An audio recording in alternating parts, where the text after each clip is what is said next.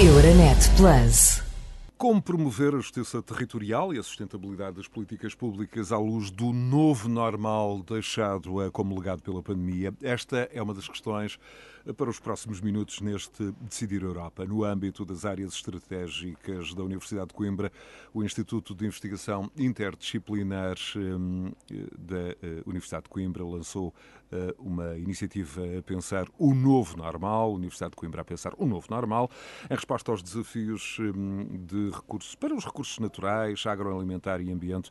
A professora eh, Alexandra Aragão, do Instituto Jurídico da Universidade de Coimbra, vai olhar neste Decidir Europa, entre outros, por exemplo, também para o papel da legislação no caminho uh, para uma sociedade que se pretende mais sustentável e justa neste período pós-pandémico. Doutorada em Direito do Ambiente, é professora auxiliar da Faculdade de Direito da Universidade de Coimbra, membro também do Observatório Jurídico Europeu da Rede Natura 2000 e do Grupo de Especialistas de Direito Europeu do Ambiente, avoceta.org. Dos seus livros destacam-se o princípio do poluidor-pagador, pedra angular do direito comunitário do ambiente e também o princípio do nível elevado de proteção e renovação ecológica do direito do ambiente.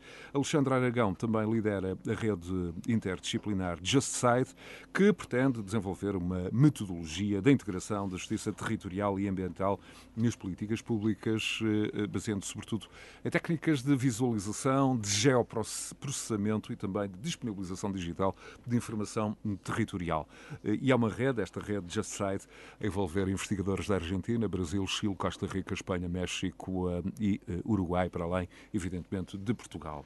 Já lá vamos eh, a esta questão. A professora Alexandra Aragão, muito obrigado pela disponibilidade.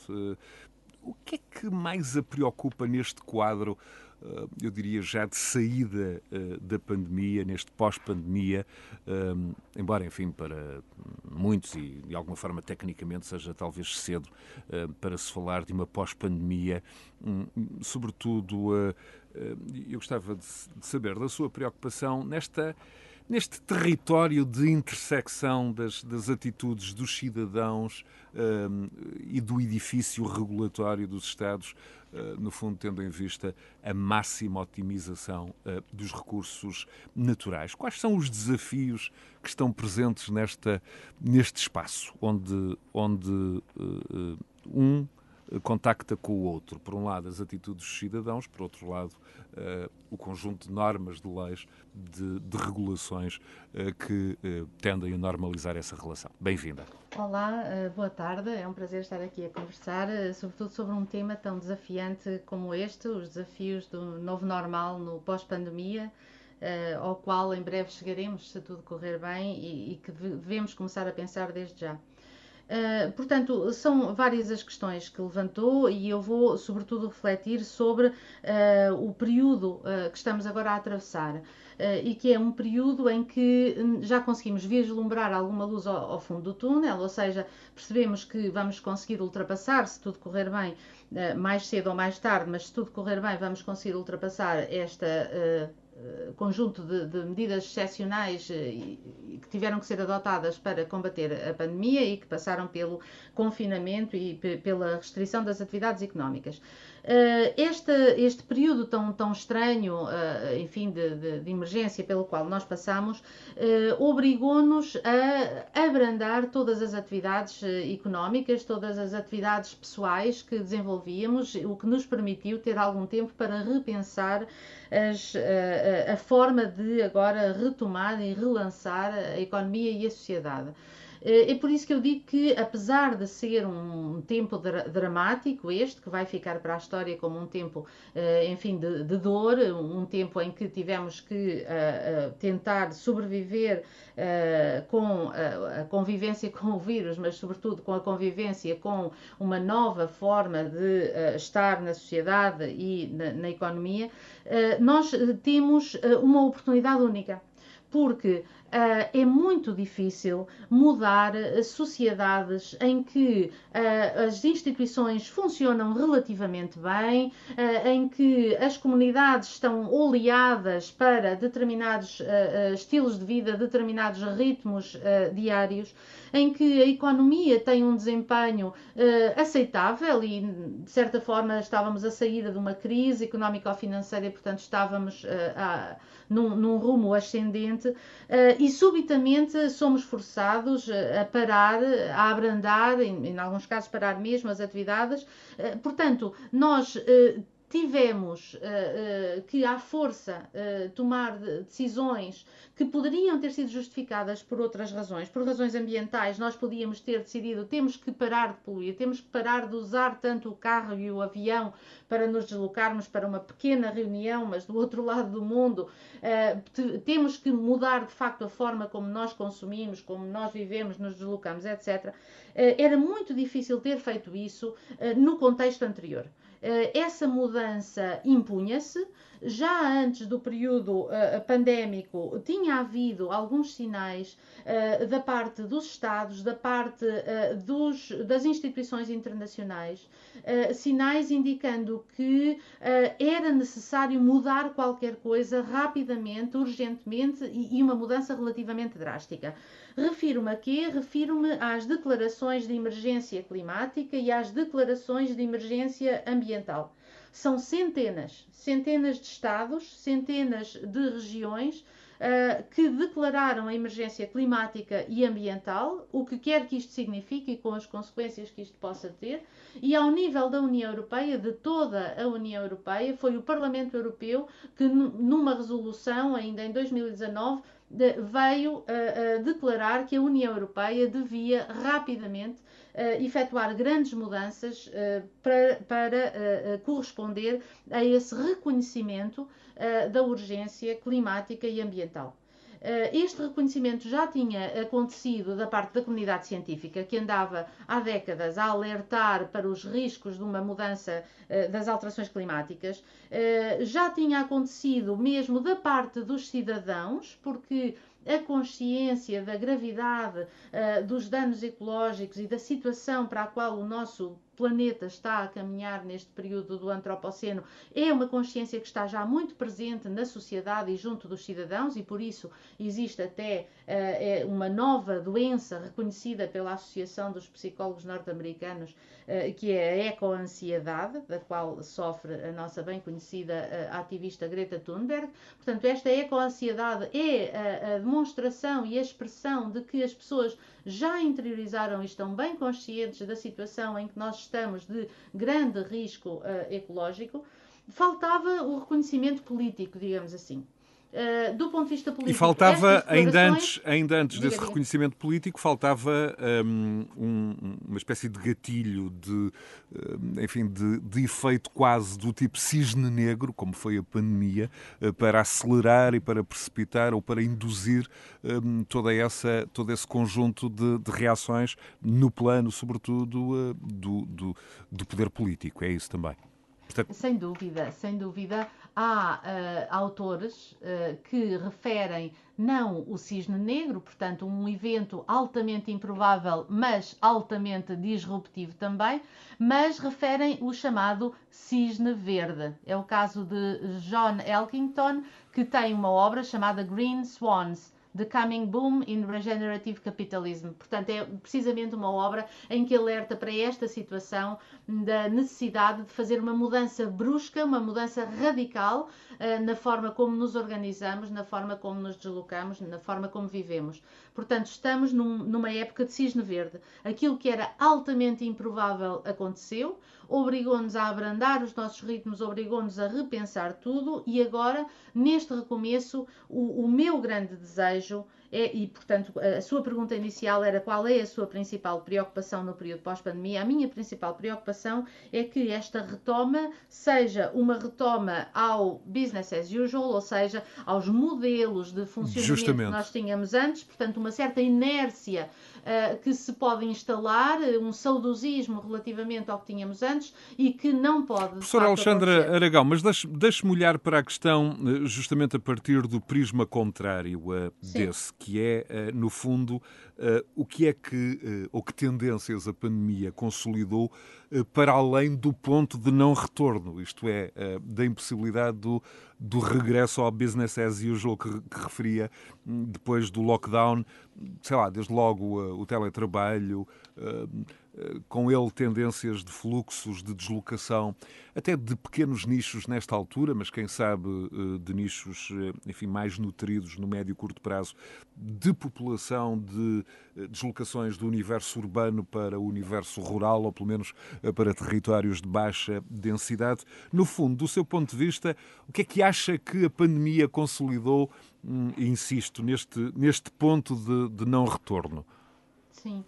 Uh, Se é que consolidou, do seu ponto de vista, evidentemente. Sim.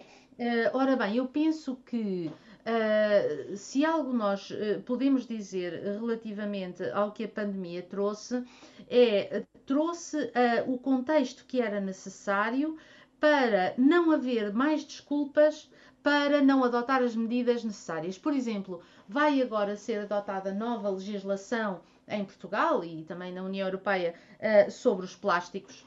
Uh, legislação que provavelmente iria ser recebida com muito mais dificuldade, mais relutância, mais resistência antes deste período pandémico do que agora.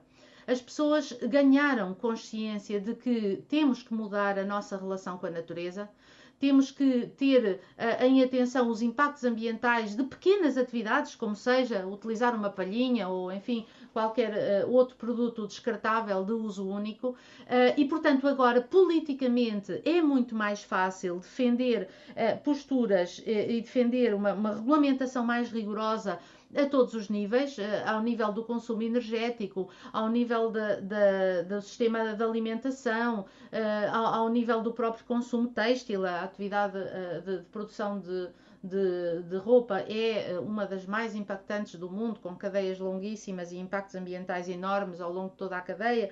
Eh, portanto, uh, há aqui uh, uma, um respaldo, uma justificação para que sejam adotadas medidas fortíssimas. Portanto, Doutora, mas não acha sim. que, apesar de tudo, há aqui desafios que são colocados, alguns até de, de cariz um, contraditório, no fundo acaba de me responder que, num certo sentido, a sustentabilidade vai vai permanecer ou vai ser assumida quase como uh, elemento central do desenvolvimento. Mas, uh, e ainda falando justamente do papel que a legislação, sobretudo aquela que acompanha a, a evolução social, uh, pode ter um, num plano prático, deu o exemplo dos plásticos, das palhinhas, mas o, o contexto social de recuperação pós-pandémica não coloca também desafios ao legislador de, enfim, de, de, tendências e de energias contraditórias. Vou dar dois ou três exemplos. Um, é, o setor da aviação que está a enfrentar a maior crise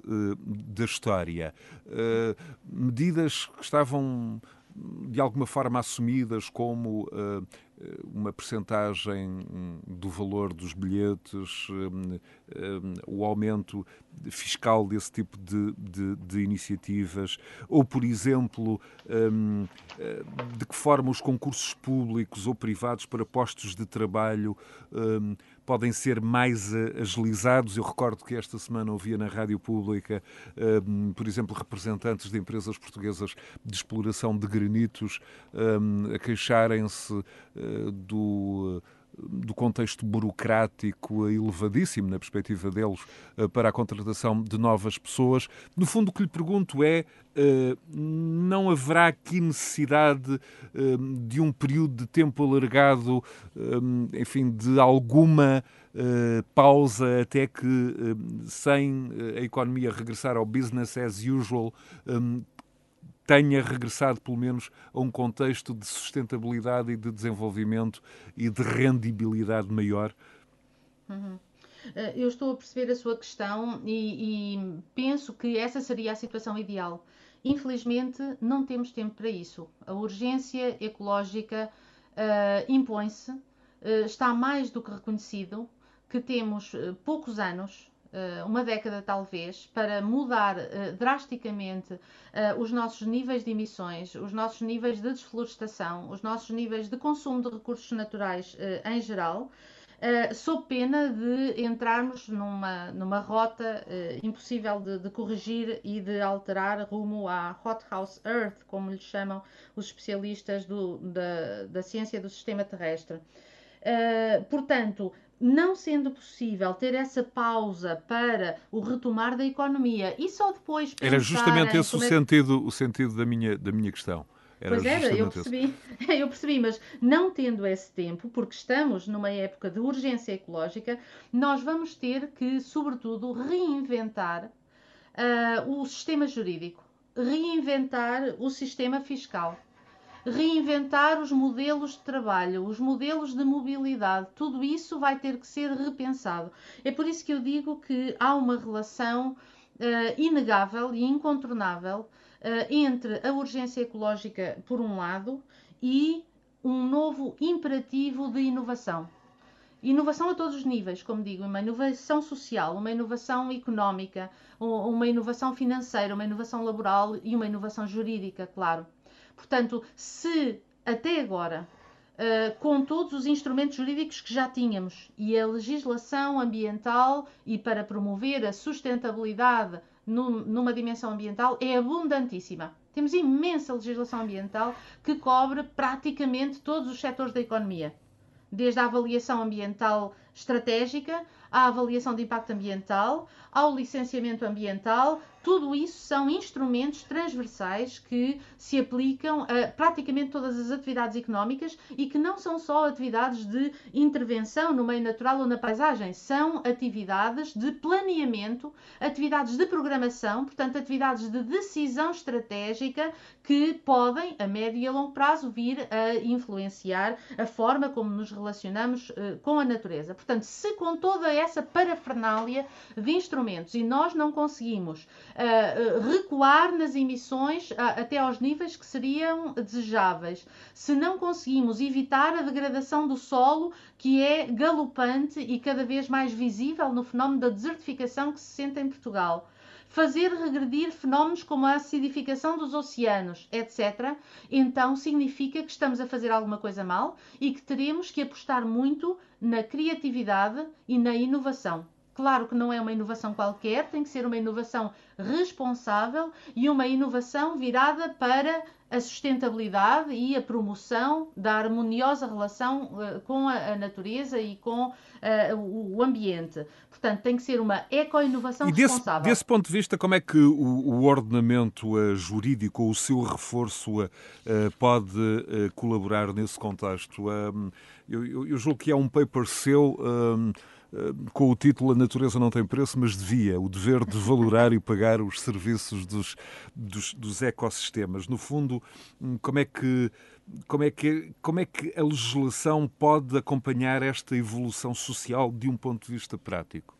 Sim, claro. Uh, é possível uh, fazer reformas legislativas inspiradas por um raciocínio baseado nos ecossistemas. Uh, Refiro-me muito concretamente a esse novo conceito científico que já consta da legislação, que é o conceito de serviço dos ecossistemas. Se não quiser utilizar esta expressão, uh, uh, aquilo que as Nações Unidas, através da Plataforma Intergovernamental para a Biodiversidade e Serviços dos Ecossistemas, considera como adequado é os falarem os benefícios da natureza para o homem. Portanto, eh, quando nós falamos dos benefícios da natureza para o homem, nós estamos a pensar em novas eh, formas de valorar aquilo que são as vantagens eh, que nós ganhamos em termos de bem-estar resultantes de ter um ambiente preservado, de ter um entorno de qualidade.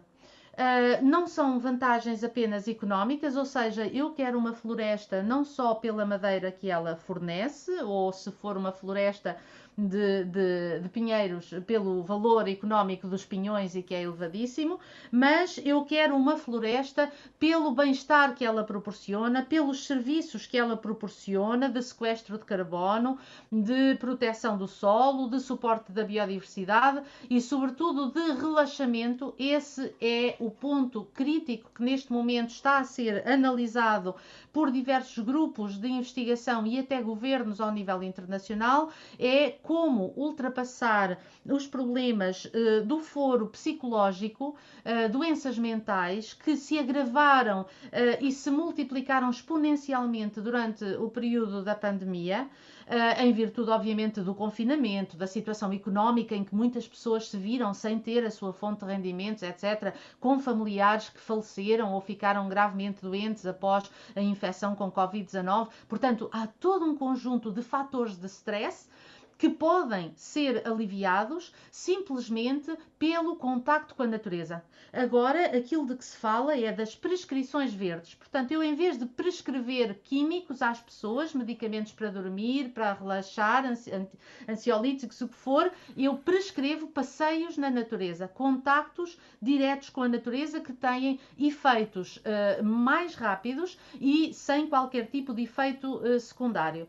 Uh, este, este tipo de abordagem de incrementar o contacto com a natureza como forma de melhorar o bem-estar humano. É neste momento uma linha de investigação fortíssima que, com o apoio da União Europeia, promete vir a dar frutos brevemente, porque há diversos projetos em curso e, portanto, poderá vir a haver novas ideias, lá está a questão da criatividade e da necessidade de uh, inovar. Justamente, a professora Alexandra Aragão um, tem também, desempenhou, enfim, ao longo da sua trajetória, algumas funções no âmbito europeu, em particular no Observatório Jurídico Europeu da, da, própria Rede Natura 2000. Como é que olha para um, desígnios recentes, da, de, neste caso da Comissão von der Leyen, um, como seja a meta da descarbonização total da economia no velho continente, ou na Europa, em 2050, um, e também apostas como a, digitalização, neste contexto de,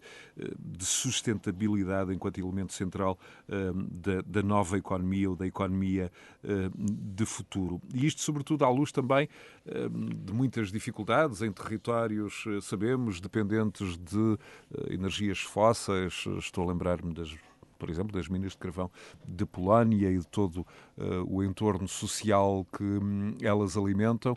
Uh, no caso português, enfim, os exemplos não serão um, tão expressivos, mas apesar de tudo, há aqui uh, todo um conjunto de variáveis que de alguma forma devem ser adequadas. Mas no fundo, como é que olha para estes, para estes desígnios? Sim.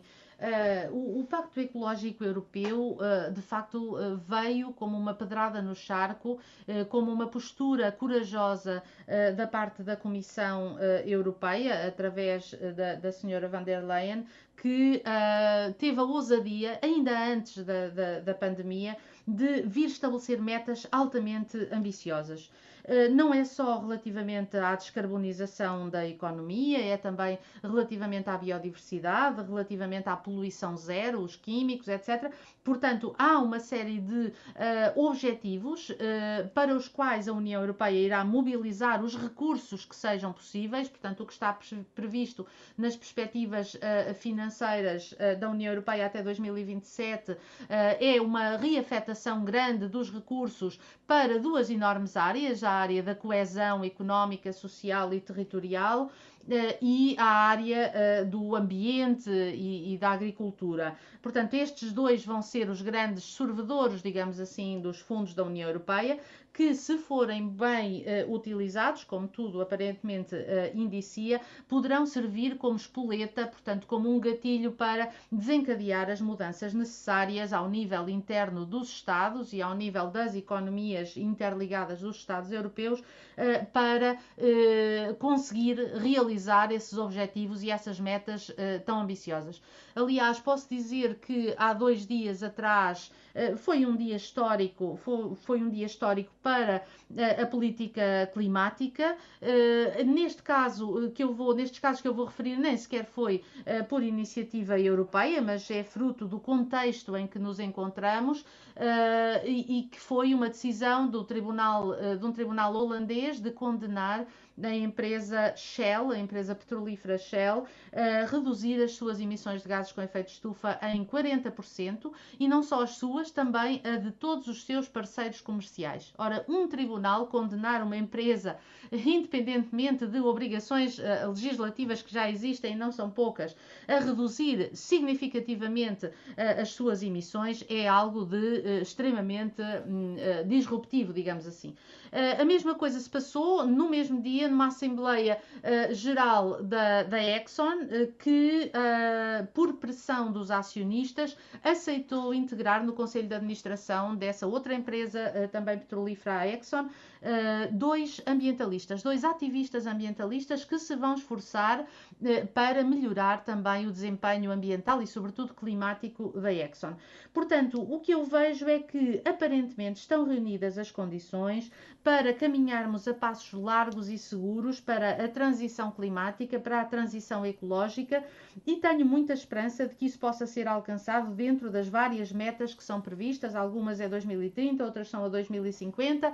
Enfim, temos que colaborar todos, porque isto não é uma decisão de cima para baixo, não vem de Bruxelas e nós só temos que, que sentados esperar Justamente. e ver as coisas acontecer. Não, era, era exatamente para aí que, que eu ia direcionar a minha, a, minha, a minha próxima questão, que no fundo tem a ver com, com o comportamento e com o grau de comunicação que hum, deve ser uh, utilizado na relação enfim, dos Estados com os cidadãos uh, uh, e com as empresas. No fundo, o, o que lhe pergunto é. Um, até que ponto se deve investir em comunicação uh, uh, para o comportamento ecológico uh, de cidadãos e empresas mudar. de resto, a professora Alexandra Aragão, um comportamento ecológico que pode ser aferido por uma série de indicadores. Por curiosidade, que, que que indicadores são esses e, e, e, de que forma este, este comportamento eh, quase de boas práticas pode ser aferido e, eh, no fundo, introduzido eh, na economia, nos atos públicos, por exemplo, na contratação de uma empresa? Uma empresa pode contratar ou deve contratar tendencialmente alguém que se desloca para o local de trabalho no meio de transporte não poluente. Como é que, como é que todas estas variáveis podem ser introduzidas e avaliadas neste contexto? Sim. Um, eu, mais do que indicadores, eu falaria em indicadores agregados, ou seja, em índices. Muito Há bem. índices de desempenho uh, ao nível individual, ao nível social mais geral, uh, de, de, regiões, de municípios e até de países, que nos permitem ter uma ideia de se estamos ou não no, no caminho correto para a sustentabilidade. Estou a pensar, como é óbvio, no, no, no índice da pegada ecológica, que é um conjunto agregado de indicadores que tem a ver com o uso do solo, de, portanto, de espaços naturais do solo, uh, para diferentes funções. existem até online diversos mecanismos que permitem calcular a, pegada ecológica individual, o que tem a ver com as necessidades de deslocação que eu tenho, o que tem a ver com o tipo de consumo e de refeições que eu faço, com a área da minha própria casa, com a quantidade de água que eu consumo, etc. Tudo isso uh, agregado dá a minha pegada ecológica que se mede em hectares. Eh, a pegada ecológica dos países é muito diferente. Há países que têm uma pegada ecológica muitíssimo superior à do próprio país, o que significa que fazem muitas importações e que têm um impacto muito significativo noutros pontos do globo, eh, fruto do seu eh, tipo de consumo. Para além da pegada ecológica, outro exemplo do outro índice seria a mochila ecológica da Ecological Rucksack é a designação, a mochila ecológica não serve tanto para uh, pessoas ou para famílias, agregados familiares ou, ou para países, mas é mais utilizada para produtos. Se nós olharmos para um simples produto, como um, um livro ou um, ou um, um, anel ou uma garrafa, uma garrafa de bebida ou o que for, uh, conseguimos uh, calcular quanto é que foi necessário deslocar de recursos naturais na crosta terrestre para produzir aquele produto. E, portanto, um livro que pesa, por exemplo, 200 gramas, na realidade pesa para aí 5 ou 6 quilos, porque foi a quantidade de recursos naturais que foi necessário mover, deslocar, extrair uh, da natureza para produzir as folhas que compõem uh, aquele livro. Portanto, há uh, estudos sobre a forma de cálculo cálculo da mochila ecológica que nos permitem dizer que um pequeno anel de 2 ou 3 gramas, na realidade, pesa, se for um anel de, de, de algum metal mais nobre, uh, pesa, por exemplo, uh, uns 20 ou 30 quilos. Uh, portanto, este tipo de índices dão-nos uma visão bastante clara sobre como é que nós devemos influenciar os estilos de vida, os hábitos de consumo, num melhor Muito sentido, bem. no sentido mais sustentabilidade. Soutora, e, e, e relativamente, uh, uh, num plano até mais individual, uh, a observância destes índices ou de alguma forma. Um, enfim, o facto de seguirmos alguns desses índices podem levantar também, enfim, questões eu quase diria de natureza ética e de igualdade ou não? Pergunto-lhe. Eu sei que, por exemplo, estudou ainda recentemente, avaliou os prós e contras do uso de, de aplicações móveis no combate à pandemia ehm, e insistiu muito na necessidade de serem devidamente observadas as regras éticas já desenvolvidas e recomendadas pela, pela União Europeia. Mas, no fundo, a pergunta que eu lhe faço é e se não forem? Pois. Uh, a, sua questão uh, remete-nos um pouco para um, um tópico que referiu uh, há, há pouco e que é o da transição digital. De facto, muitas uh, destas transformações, destas transições que nós queremos uh, induzir, uh, conduzem ou podem, têm o risco de conduzir a alguma desigualdade, porque se baseiam, por exemplo, em desmaterialização, transformação de produtos em serviços. Uh, portanto, se não precisarmos do suporte material de um determinado produto e pudermos simplesmente beneficiar do serviço, isso uh, uh, é uma vantagem enorme do ponto de vista ecológico. estou a pensar, por exemplo, para, para, retomar o exemplo do livro, em vez de adquirir um livro, porque isso significou corte de árvores e, portanto, tem um impacto ambiental, eu leio o livro online e, portanto, seria um livro digital. Mas para isto acontecer, é preciso que eu possa e consiga ter acesso a, a meios informáticos, um computador, um laptop ou um portátil que me permitam aceder ao livro e, sobretudo, ter acesso à internet. Nós temos agora uma nova lei aprovada pela Assembleia da República sobre o direito fundamental de acesso à internet, mas ainda não está concretizada, ainda não está operacionalizada e, portanto, para muitas pessoas, para muitas famílias, pode ser difícil do ponto de vista económico o acesso à internet de banda larga de qualidade, ou pode ser difícil até mesmo fisicamente impossível se no local onde eles se encontram não houver acesso uh, fácil à, à, internet e não houver boa cobertura de rede ou se tiverem que utilizar dados. Uh, portanto, há aqui questões éticas que se colocam, porque muito da transição ecológica passa também pela transição digital, uh, que nos permite melhorar a nossa qualidade de vida sem consumir tantos recursos naturais, porque não temos que nos deslocar para o trabalho e simplesmente ficamos em casa em frente a um computador, porque não temos que nos deslocar para uh, uma reunião do outro lado do mundo e podemos fazer essa reunião através de uma plataforma online, mas eh, isto vem, de certa forma, agravar as desigualdades, porque nem toda a gente tem as mesmas condições de acesso. Portanto, sim, faz muito sentido pensar eh, nas discriminações que podem ocorrer fruto desta transição digital, algumas relacionadas com o uso de inteligência artificial porque os sistemas de inteligência artificial são testados num determinado contexto, num contexto europeu, eh, e quando saímos deste contexto europeu as coisas são diferentes e se calhar o sistema começa a apresentar erros ou falhas. Eh, e porque, mais uma vez, exige o acesso, sobretudo, a esse direito que hoje em dia já é considerado um direito fundamental, que é o direito fundamental à internet.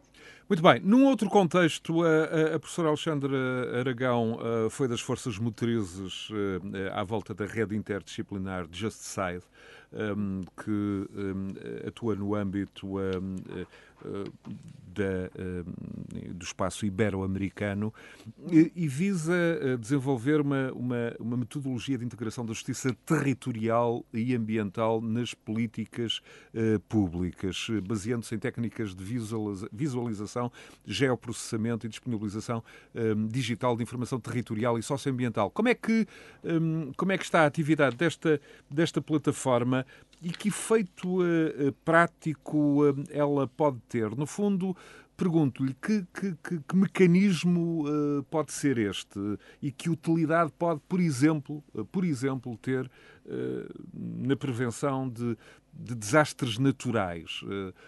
enfim, usando um, um, exemplos portugueses no limite do seu desenvolvimento, esta rede Just Side podia ter podia ter dado alguma contribuição, por exemplo, para a prevenção uh, de casos como os incêndios de 2017, podia ter prestado informações relevantes sobre sobre a existência de quadros naturais como os que, eh, no fundo, maximizaram o potencial de risco nesses incêndios na região centro do país em 2017, ou dando outro exemplo, nas cheias de 2010 na Ilha da Madeira?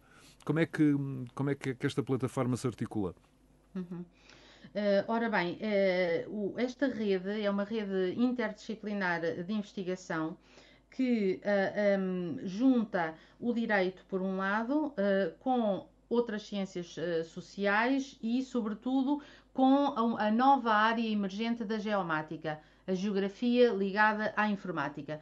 Portanto, aquilo que nós pretendemos fazer e temos feito através das diversas publicações que se têm realizado e, que já são quatro livros uh, no âmbito da rede JustSide, uh, aquilo que nós pretendemos é refletir sobre como eh, fazer com que estes avanços ao nível da geomática, ou seja, a capacidade cada vez maior que nós temos de produzir mapas inteligentes, mapas que nos permitem olhar para o território, não uh, nas suas características uh, geofísicas, de relevo, de, de, existência de rios ou montanhas, mas uh, nas suas características sociais. Olhar para mapas do país ou da região ou do mundo hum, em que consigamos ver onde é que estão as pessoas com maiores vulnerabilidades sociais. Por exemplo, aquelas que estão mais expostas a riscos, como aqueles que referiu, dos incêndios ou das inundações, e aquelas que, eh, estando menos expostas, mas são também menos resilientes, porque uh, as suas condições económicas não lhe permitem facilmente ultrapassar uma situação de risco, e aquelas que são, obviamente, mais vulneráveis. Portanto, exposição, vulnerabilidade e resiliência são uh, elementos que podem ser visualizados em mapas, porque são uh, também eles expressos, estas características uh, são também elas expressas através de indicadores sociais, indicadores, muitos deles de características económicas, ou seja, têm a ver com o rendimento das pessoas, com o facto das pessoas residirem em habitações com boas condições ou não, o que foi o que aconteceu, por exemplo, nas Madeira, na Madeira, que eram habitações relativamente precárias áreas numa encosta altamente declivosa e, portanto, com aquela pluviosidade toda, houve um movimento de vertente que fez com que as casas viessem todas até,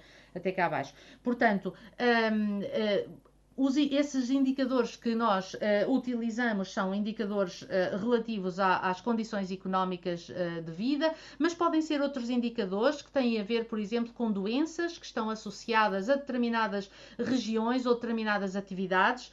zonas fortemente poluídas são zonas onde existe uma incidência grande de doenças respiratórias, por exemplo, ou até doenças cutâneas, e, portanto, são pessoas que terão forçosamente mais despesas médicas e despesas despesas de saúde. Portanto, tudo isto agregado, se no for. No caso do universo eh, da, da, América Latina, eh, há casos já documentados e investigados, por exemplo, eh, da utilização de químicos por parte de multinacionais ligadas à exploração frutícola, em particular multinacionais com com sede nos Estados Unidos, eh, que tiveram grande influência eh, no, no, no, contexto das sociedades onde, onde operavam, no plano, no plano sanitário. Eh, também para este tipo de, de, de questões, a plataforma estará em, em alerta, é também isso? Sim, uh, vamos lá ver, nós não estamos neste momento a desenvolver uh, nenhuma nova plataforma, nós estamos a desenvolver uma metodologia do ponto de vista uh, jurídico relacionado com o uso desses elementos fornecidos pela geomática, do ponto de vista jurídico e social, que nos permita mostrar aos decisores públicos como é que eles podem utilizar Justamente. estas ferramentas que existem para incorporar nas suas decisões e, portanto, para termos políticas mais justas, políticas de apoio social, políticas de prevenção de riscos. Neste caso que estava a referir, daquilo a que uh, é usual chamar-se no contexto latino-americano os agrotóxicos, portanto a utilização, exatamente, exatamente utilização de, de químicos uh, agrícolas uh, que nós cá chamamos biocidas e que lá chamam agrotóxicos, poderia facilmente ser utilizada uma plataforma deste género para visualizar as populações que residem na envolvente dessas explorações agrícolas, também para tomar medidas relativamente à proteção dos próprios trabalhadores, se tivermos dados sobre a caracterização da população que reside ali no entorno e dos trabalhadores que muitas vezes coincidem, ou seja, os trabalhadores residem nas imediações e, portanto, são as principais vítimas. Mas eu estou a falar do contexto sul-americano, porque efetivamente esta é uma rede muito alargada que uh, tem estados da América uh, do Sul e da América Central também, o caso de Cuba, o caso, agora temos também a, a, Colômbia, para além dos outros que já referiu, estes dois são dois novos estados uh, associados que se juntaram aos outros. É Argentina, Brasil, Chile, Costa Rica, Espanha, México, Portugal e Uruguai e Colômbia e Cuba. Justamente, justamente. justamente. um, e, e, portanto, eh, nós também temos, eh, no contexto ibérico, porque isto é uma região, é, é uma, é uma rede uh, ibero-americana, portanto, em Portugal e Espanha, temos exemplos de utilização de produtos fitossanitários que causam danos graves às populações. Estou a pensar na, na, na produção que agora tem vindo a crescer muito no Alentejo de olival intensivo intensivo, de vinha intensiva e quando há aplicação destes produtos fitossanitários, eh, não é uma aplicação já como antigamente era, eh, através de meios aéreos, aplicação por avião nem nada, mas não deixa de ser uma aplicação que causa incómodos muito, muito significativos e conheço casos concretos de pessoas que não se dedicam à agricultura, mas residem em zonas rurais e que têm sido uh, profundamente afetadas na sua saúde e no seu bem-estar em virtude desta utilização muitas vezes excessiva, desproporcionada e com uh, uh, escasso conhecimento sobre os riscos envolvidos, esta utilização de produtos fitossanitários. Portanto, isto não é uma realidade exclusivamente sul-americana, isto é uma realidade também europeia, e neste caso que nos interessa, ibérica. Portanto, uh, este seria um outro exemplo de um outro tipo de problema que poderia ser abordado e visualizado através destes sistemas de visualização da justiça territorial. Muito bem.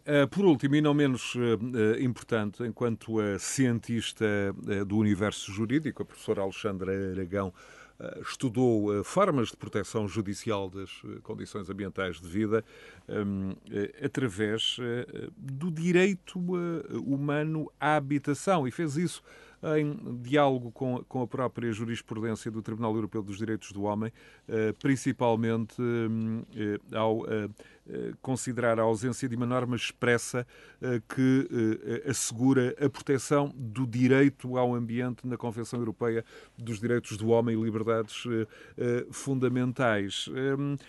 Pode, pode conduzir-nos, por favor, no, no, no meio deste uh, uh, emaranhado de conceitos, uh, enfim, de alguma tecnicidade jurídica, mas, mas tão ricos do ponto de vista humano e do ponto de vista da sustentabilidade? Desde logo, sim, este, sim. este conceito do direito humano à habitação, um, tão sim, premente cada vez mais nas sociedades modernas. É verdade. E é o último desafio que lhe deixo.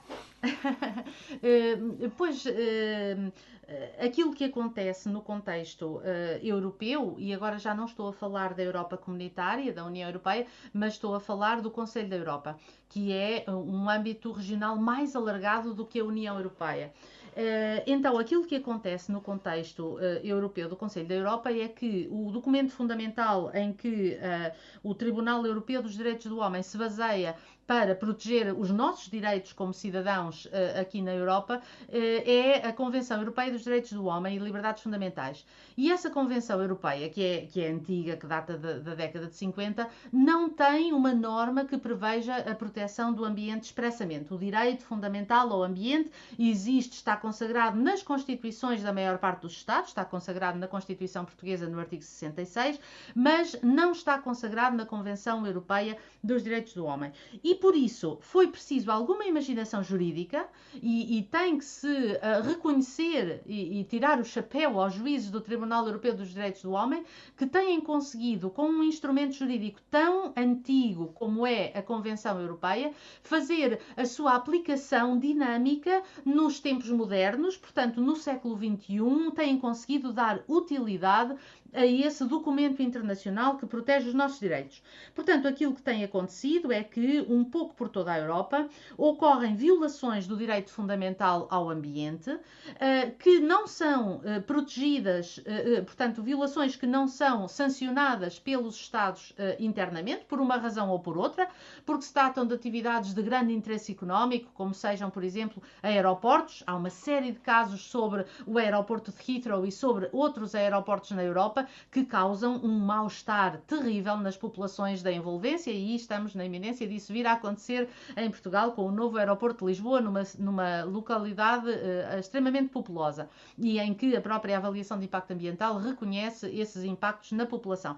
Portanto, este é apenas um exemplo de uh, um incómodo ambiental que tem chegado recorrentemente ao Tribunal Europeu dos Direitos do Homem, os incómodos de vizinhança de quem reside junto a um grande aeroporto internacional, uh, e que o Tribunal Europeu dos Direitos do Homem não quis deixar sem proteção e, portanto, teve que uh, utilizar uh, a sua melhor imaginação uh, jurídica e interpretação das normas para proteger as pessoas que residem, por exemplo, junto a um aeroporto.